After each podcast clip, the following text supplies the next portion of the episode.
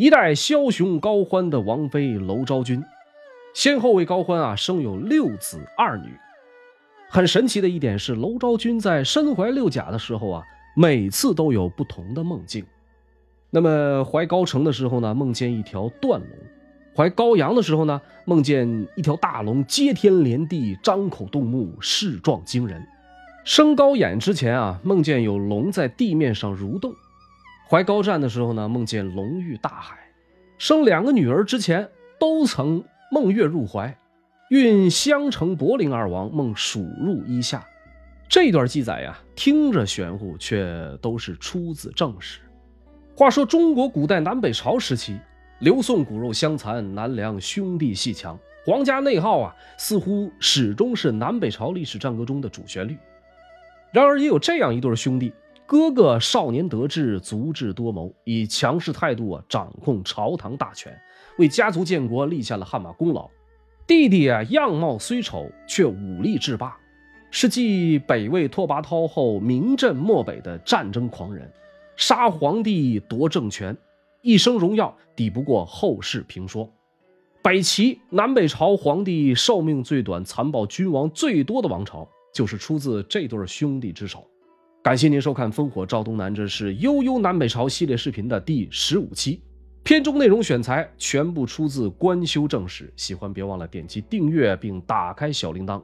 今天啊，就让我们来聊聊北朝最强兄弟连高澄与高阳。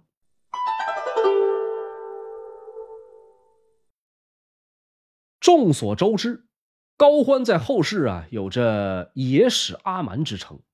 得势之后，先后纳入了众多宠妾，这其中啊，包括大尔朱氏，原北魏孝庄帝元子攸的皇后；小尔朱氏，北魏元烨的皇后；郑大车出嫁北魏广平王元替，后被高欢纳为小妾；韩志辉，高欢少年时的初恋情人。高欢发迹之后呢，将已经守寡的韩志辉娶进了门。冯娘初为魏仁成王妃，再嫁尔朱世龙，后被高欢所娶。李娘初为魏成阳王妃，后从高欢。渐渐的呀，老高家的后院从娄王妃一人独大，变成红飞翠舞，群芳争艳。然而花多了，总得有人施肥。于是啊，长子高澄就趁高欢在边境剿匪之机，与自己的继母、弟弟高润的亲妈郑大车拍出了爱的掌声。史料记载，高澄美姿容，善言笑。不仅政治上成熟早，在男女之事上啊，也早早就开了窍。凯旋而归的高欢得婢女告密，这才知道十五岁的儿子与小妾郑氏搞到了一起。盛怒之下，打了高澄一百大板，关了禁闭，连带娄昭君也被隔绝了起来。看样子是动了废立世子的念头。好在关键时刻呀，这个高澄啊，机智的用密函向高欢的密友司马子如求救。司马子如到了晋阳之后啊，照例拜见高欢，不经意间问道：“说怎么没看到娄王妃呀？”高欢也不加隐瞒，一五一十的把这桩丑事跟他说了。司马子如听完啊，一脸没什么大不了的表情，说：“这有什么稀罕啊？这种事睁只眼闭只眼过去就算了。”我儿子萧难和我那小妾也有过一腿，家丑不可外扬，遮掩一下就过去了。王妃跟你可是结发夫妻，当初可没少拿家里的钱物贴补你。在怀说的时候，你挨了杖责，后背都打烂了，是谁不分昼夜伺候的你？从葛柔那儿一路跑出来，是谁染马粪、煮马靴让你缓过来的？这种共同患过难的夫妻之情，怎么能说忘就忘呢？高欢听到这里啊，沉默不语。司马子如继续说：“且不说你们夫妻之间患难与共的情谊，闺女儿子都这么大了，就是看着楼领军的功勋，也不能轻易费力啊。”咱们书中暗表，这里的楼领军指的是高欢的小舅子楼昭。楼昭很早就跟着高欢，信都起事之后啊，一直主领禁军。虽然没有太大的功勋，但是在军中却有很高的威望。听到这儿，高欢仍旧不说话。司马子如凭着对高欢的了解，知道现在啊火候差不多了，于是给出了足以让高澄逆风翻盘的建议，说：“一个女子就像草芥一样。再说几个婢女所言也未必属实。他这一番话呀，让高欢彻底改变了主意，下令让司马子如全权审理此事。事后呢，在司马子如的安排下，这场郑大车事件被冠上婢女诬告，高成因此得救。得知子虚乌有的结果，高欢很是高兴，马上召见了娄昭君和高成。娄昭君呢，离老远就一步一叩首，高成也是一步一拜，三个人抱头痛哭，和好如初。为了表示感谢，高欢专门设宴款待司马子如。席间，高欢激动地端起酒杯说：“全我父子者，司马子如也。”还赐给他一百三十斤黄金。高成本人呢，也挑选了五十匹良马相赠，以示报答。早熟儿子绿老爹的故事啊，就这样。皆大欢喜的收了场。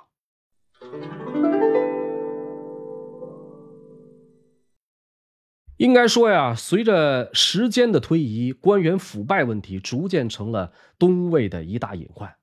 沙苑之战的前夕，大邢台郎中杜弼建议高欢啊整顿吏治，提议先除内贼，却讨外寇。高欢就问说：“谁是内贼呀？”杜弼说：“朱勋贵掠夺万民者，皆是。”高欢不答话，但是他命令身边的甲士们张弓挟矢，举刀暗槊以夹道。然后呢，让杜弼从这些甲士中穿行，还好心提醒：“放心吧，不会伤到你的。”杜弼啊，没有见过这种阵仗，之下的是战战兢兢，汗流浃背。高欢见状，对其晓之以理：“箭虽著不射，刀虽举不击，槊虽按不刺。”即便只是如此，你已经顿丧魂胆。勋贵们之所以有今天的权势，都是战场上刀头舔血、百死一生换来的。就算他们有贪鄙之举，也是不能按照寻常惯例来处理的。杜弼听后呢，很是恐惧，一个劲儿的叩头谢罪。其实，对于官员贪腐，高欢不是不知道，他也不是不想整顿吏治，而是不能，至少不能由他来完成。经过郑大车事件之后，高欢再度重视起对高成的培养，高成的接班人地位从此稳固。天平三年，高成入朝辅政，加领军左右京畿大都督。此时，在邺城的文武百官眼中啊，高成是个毛头还没长齐的少年郎，来邺城不过是为了镀金。可是高成呢，激略严明，事无宁滞，于是朝野震肃。元相元年，高成兼任吏部尚书。自北魏崔亮以来推行的论资排辈的选官机制被高成废除，为一大批年轻有才干的汉人大族子弟啊提供了出头的机会，广受士大夫们的赞誉。兴和二年，高成加大将军，领中书监，仍设吏部尚书。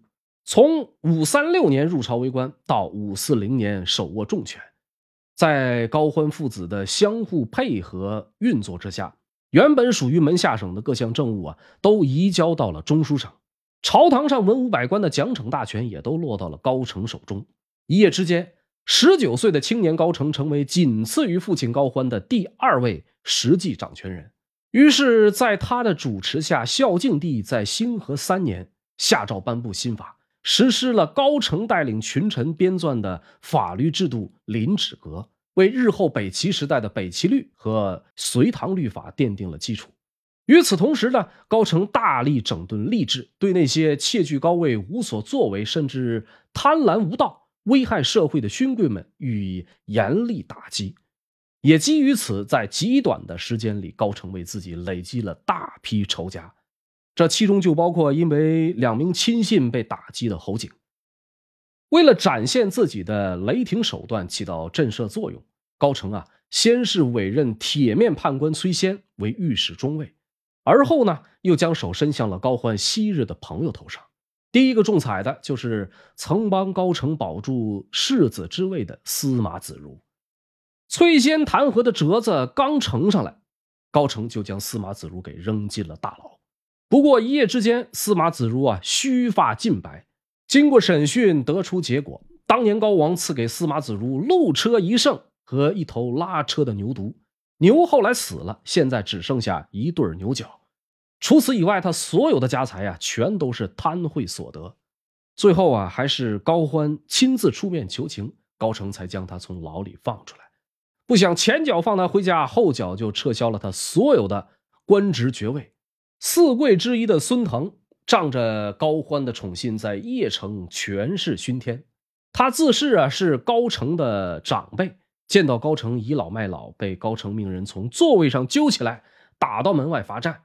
定州刺史射迪干是高成的姑父，大老远从定州赶到邺城拜谒他。高成对他呢同样不假辞色，让姑父在城里候了三天才召见。除了高级官员被整治，呃，次级官员同样好不到哪儿去。倒霉者悉数被杀，平庸者皆被开除。如此种种，一时间啊，东魏官员的贪腐问题得以大大收敛。朝中大小官员见到高成啊，无不悚惧，再也没人敢冒犯他的权威。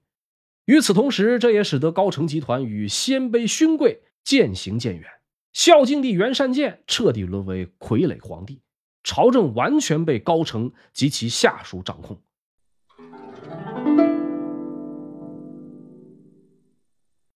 所谓福祸相依，高成在邺城整顿吏治，权倾朝野，的确给有志青年提供了大量的就业机会，也让东魏朝堂变得更加有序。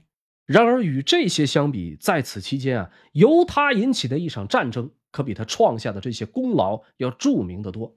武定元年二月，北豫州刺史高慎密谋叛乱，将东魏重要的虎牢关献给了西魏。人也跟着逃了出去。消息一出，东魏是一片哗然。高慎是高欢麾下大将高昂的二哥，从大哥高乾献出冀州开始，这兄弟几人啊就一直对高欢忠心耿耿。可是怎么就突然叛逃西魏了呢？史料记载，高慎原本娶了崔仙的妹妹为妻，不料夫妻俩婚后不睦。高慎就休了崔氏，随后呢，另娶了陕州刺史李辉伯的女儿李昌仪。崔仙啊，心中有气，不但给妹妹另找了一户好人家出嫁，婚礼当天呢，还请来高成到场祝贺。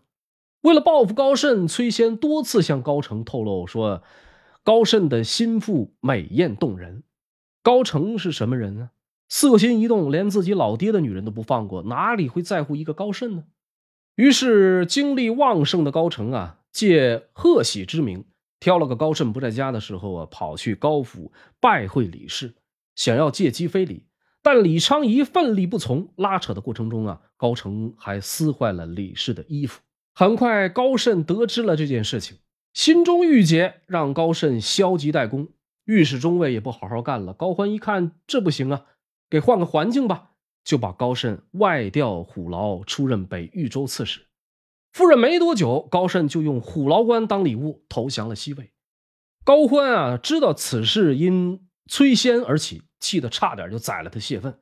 幸亏高成和亲信公曹陈元康的劝说，这才保住了崔仙一命。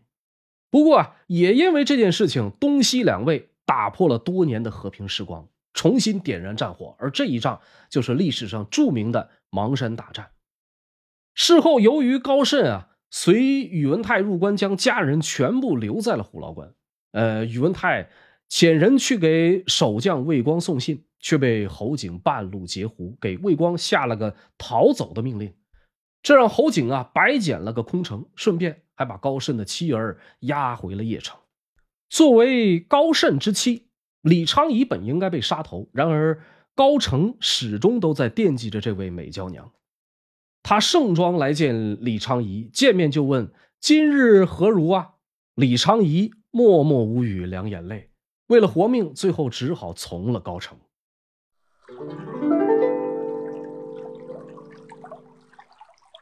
一转眼，时间来到武定五年，高欢离世，高成继任大丞相、渤海王，都督中外诸军，坐镇晋阳。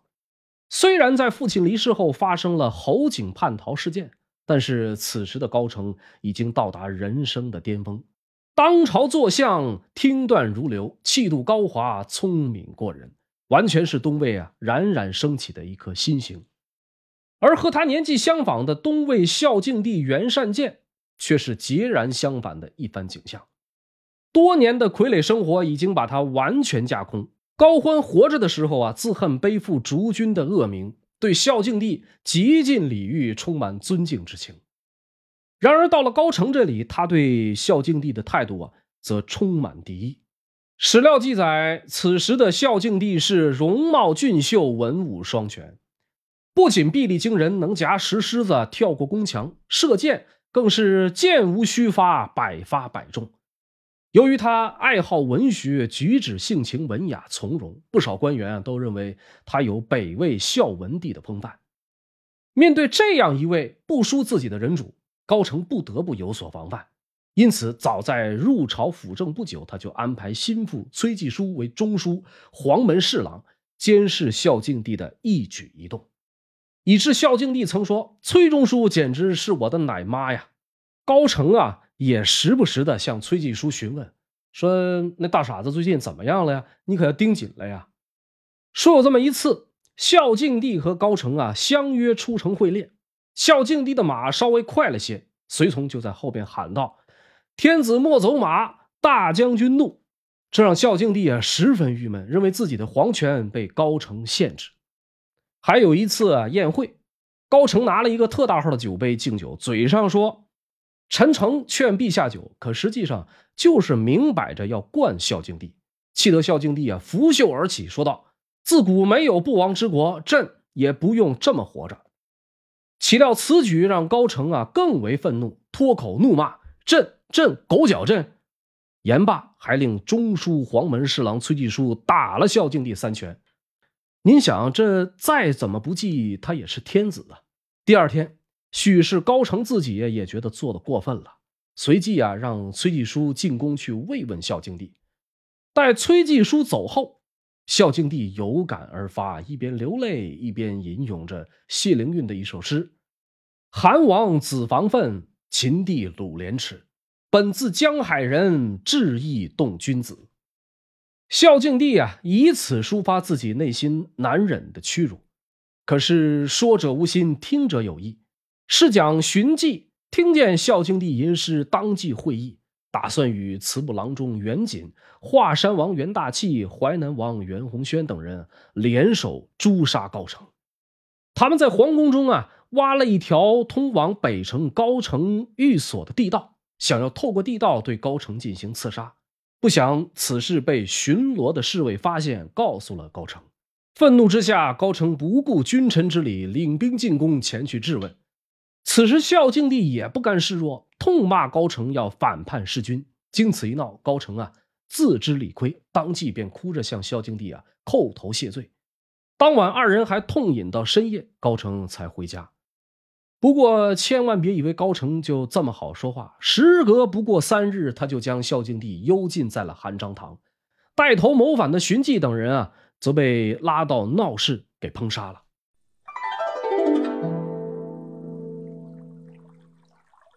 武定七年，魏帝晋封高澄为相国、齐王，战败不明，入朝不趋，见履上殿。看过咱们前几期视频的都知道。这已经达到了人臣的最高极限，因此他准备让孝敬帝啊禅位给自己。于是找来陈元康、崔继书、杨殷三人密谋禅让事宜。时间是八月初八，地点安排在了邺城北边的东柏堂。就在高澄四人忘情讨论之时，家中的厨子蓝鲸正巧来送吃食儿遭到高澄的呵斥。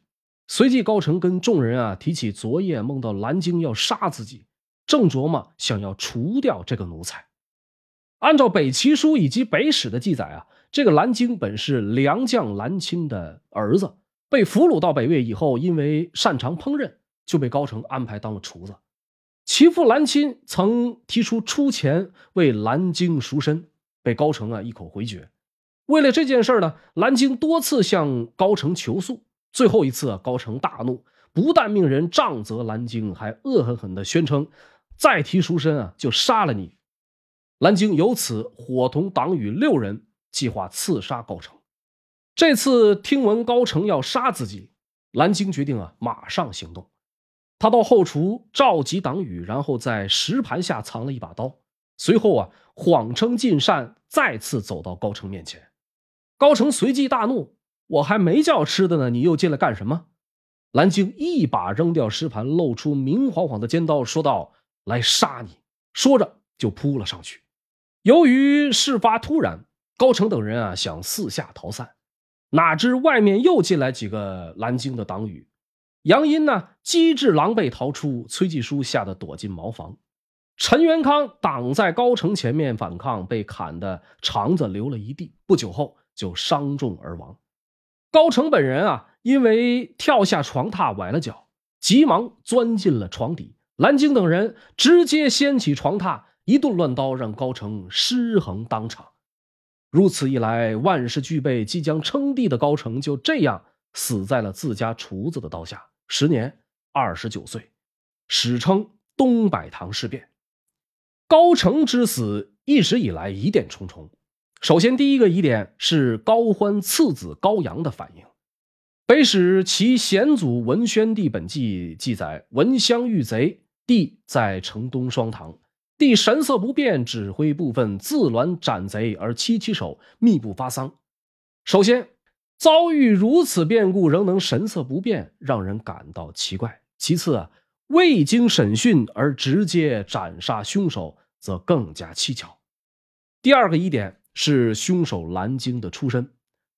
按照北齐书的记载，他是良将蓝钦之子，但是翻遍梁书也找不到关于蓝鲸的任何记载。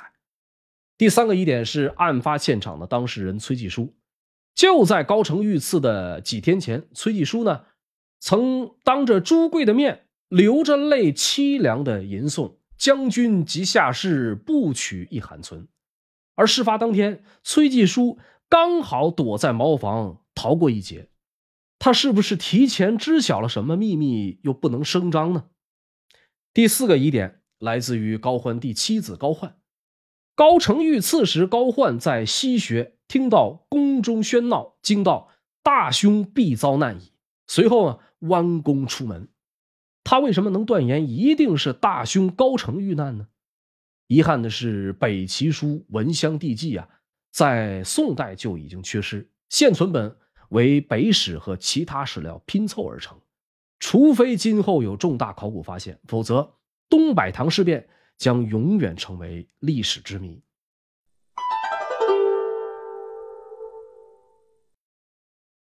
高成在东柏堂遇害之后。一个神色冷峻的青年出现在众人面前，他就是高成的同母弟太原公高阳。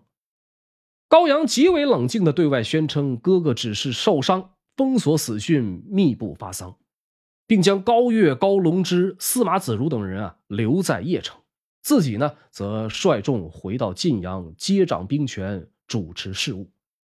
临行前，高阳入朝去拜谒孝敬帝。已经得知高成死讯的这个孝敬帝啊，本以为这回权力啊势必会回归皇室，哪成想高阳竟带着八千甲士前来会面。会面之后，对孝敬帝说：“臣有家事，需即刻前往晋阳，特来向陛下辞行。”得到答复之后，高阳再拜，转身离去。望着高阳的背影，孝敬帝沉吟半晌，低声说道。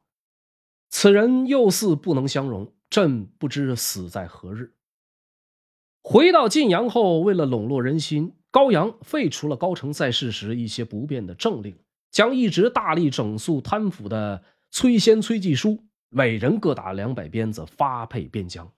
很快，大权渐渐顺利过渡到了高阳的手中。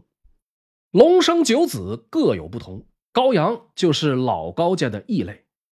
与美姿容、善言笑的高成相比啊，高欢的次子高阳生的是其貌不扬，皮肤微黑，大脸盘、尖下巴，身上长有鳞甲，每只脚有两个脚踝，不爱说话。小时候啊，还经常爱流鼻涕，甚至连大哥高成啊也没少寒碜他，还说过：“此人易得富贵，真不知相法该作何解释。”说有这么一次，高欢丢给儿子们一团乱麻，让他们将麻线捋清。其他人都在埋头理线，只有高阳抽刀便斩，说：“乱者须斩。”高欢深以为然，这就是快刀斩乱麻的由来。长大之后，高阳虽表面木讷寡言，实则内心戏非常多。说这高成啊，每每见到高阳的媳妇李祖娥，貌美胜过自己的正妻袁氏，心里啊总是感到不快。高阳为李祖娥置办了什么好看的服饰、好玩的小物件啊，高成知道后总要想方设法要走。为此，李祖娥很不高兴。高阳就劝他，东西没了还能再买，兄长既然开口要了，就别那么吝啬。每次退朝回家，高阳常常闭门静坐，经常一整天不说话，有时候啊还会光着脚来回奔月。李祖娥问他，他就说是胡闹逗你玩。高阳居住的屋子里曾有异光，李祖娥见了，惊告高阳，高阳让他慎勿妄言。大哥高成啊，原本对他多有提防。奈何高阳始终一副憨厚老实样。